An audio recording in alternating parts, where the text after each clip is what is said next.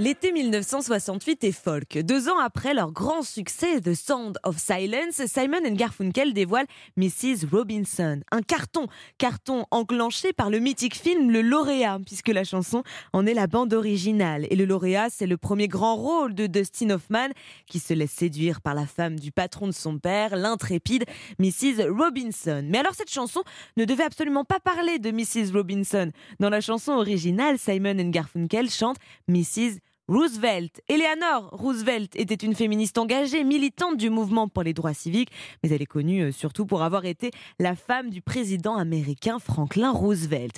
Et puis dans la version originale de Mrs. Robinson, il y a tout un couplet en hommage à Jody Maggio, célèbre joueur de baseball des États-Unis, que Paul Simon considérait comme étant un homme droit, un homme digne, couplet qui a été gardé dans la version Le Lauréat. Et une fois Mrs. Roosevelt remplacée en Mrs. Robinson pour le lauréat, qui aura quand même grandement participé au succès de la chanson, eh bien Simon Garfunkel la publie dans Book Ends, un album magnifique, brumeux, désenchanté sur la vieillesse et l'abandon. Un morceau euh, entier n'est que superposition de voix de personnes âgées. Book Ends est vraiment sublime hein, et il fait partie des 500 meilleurs albums de tous les temps selon le prestigieux magazine Rolling Stone, c'est eux qui le disent.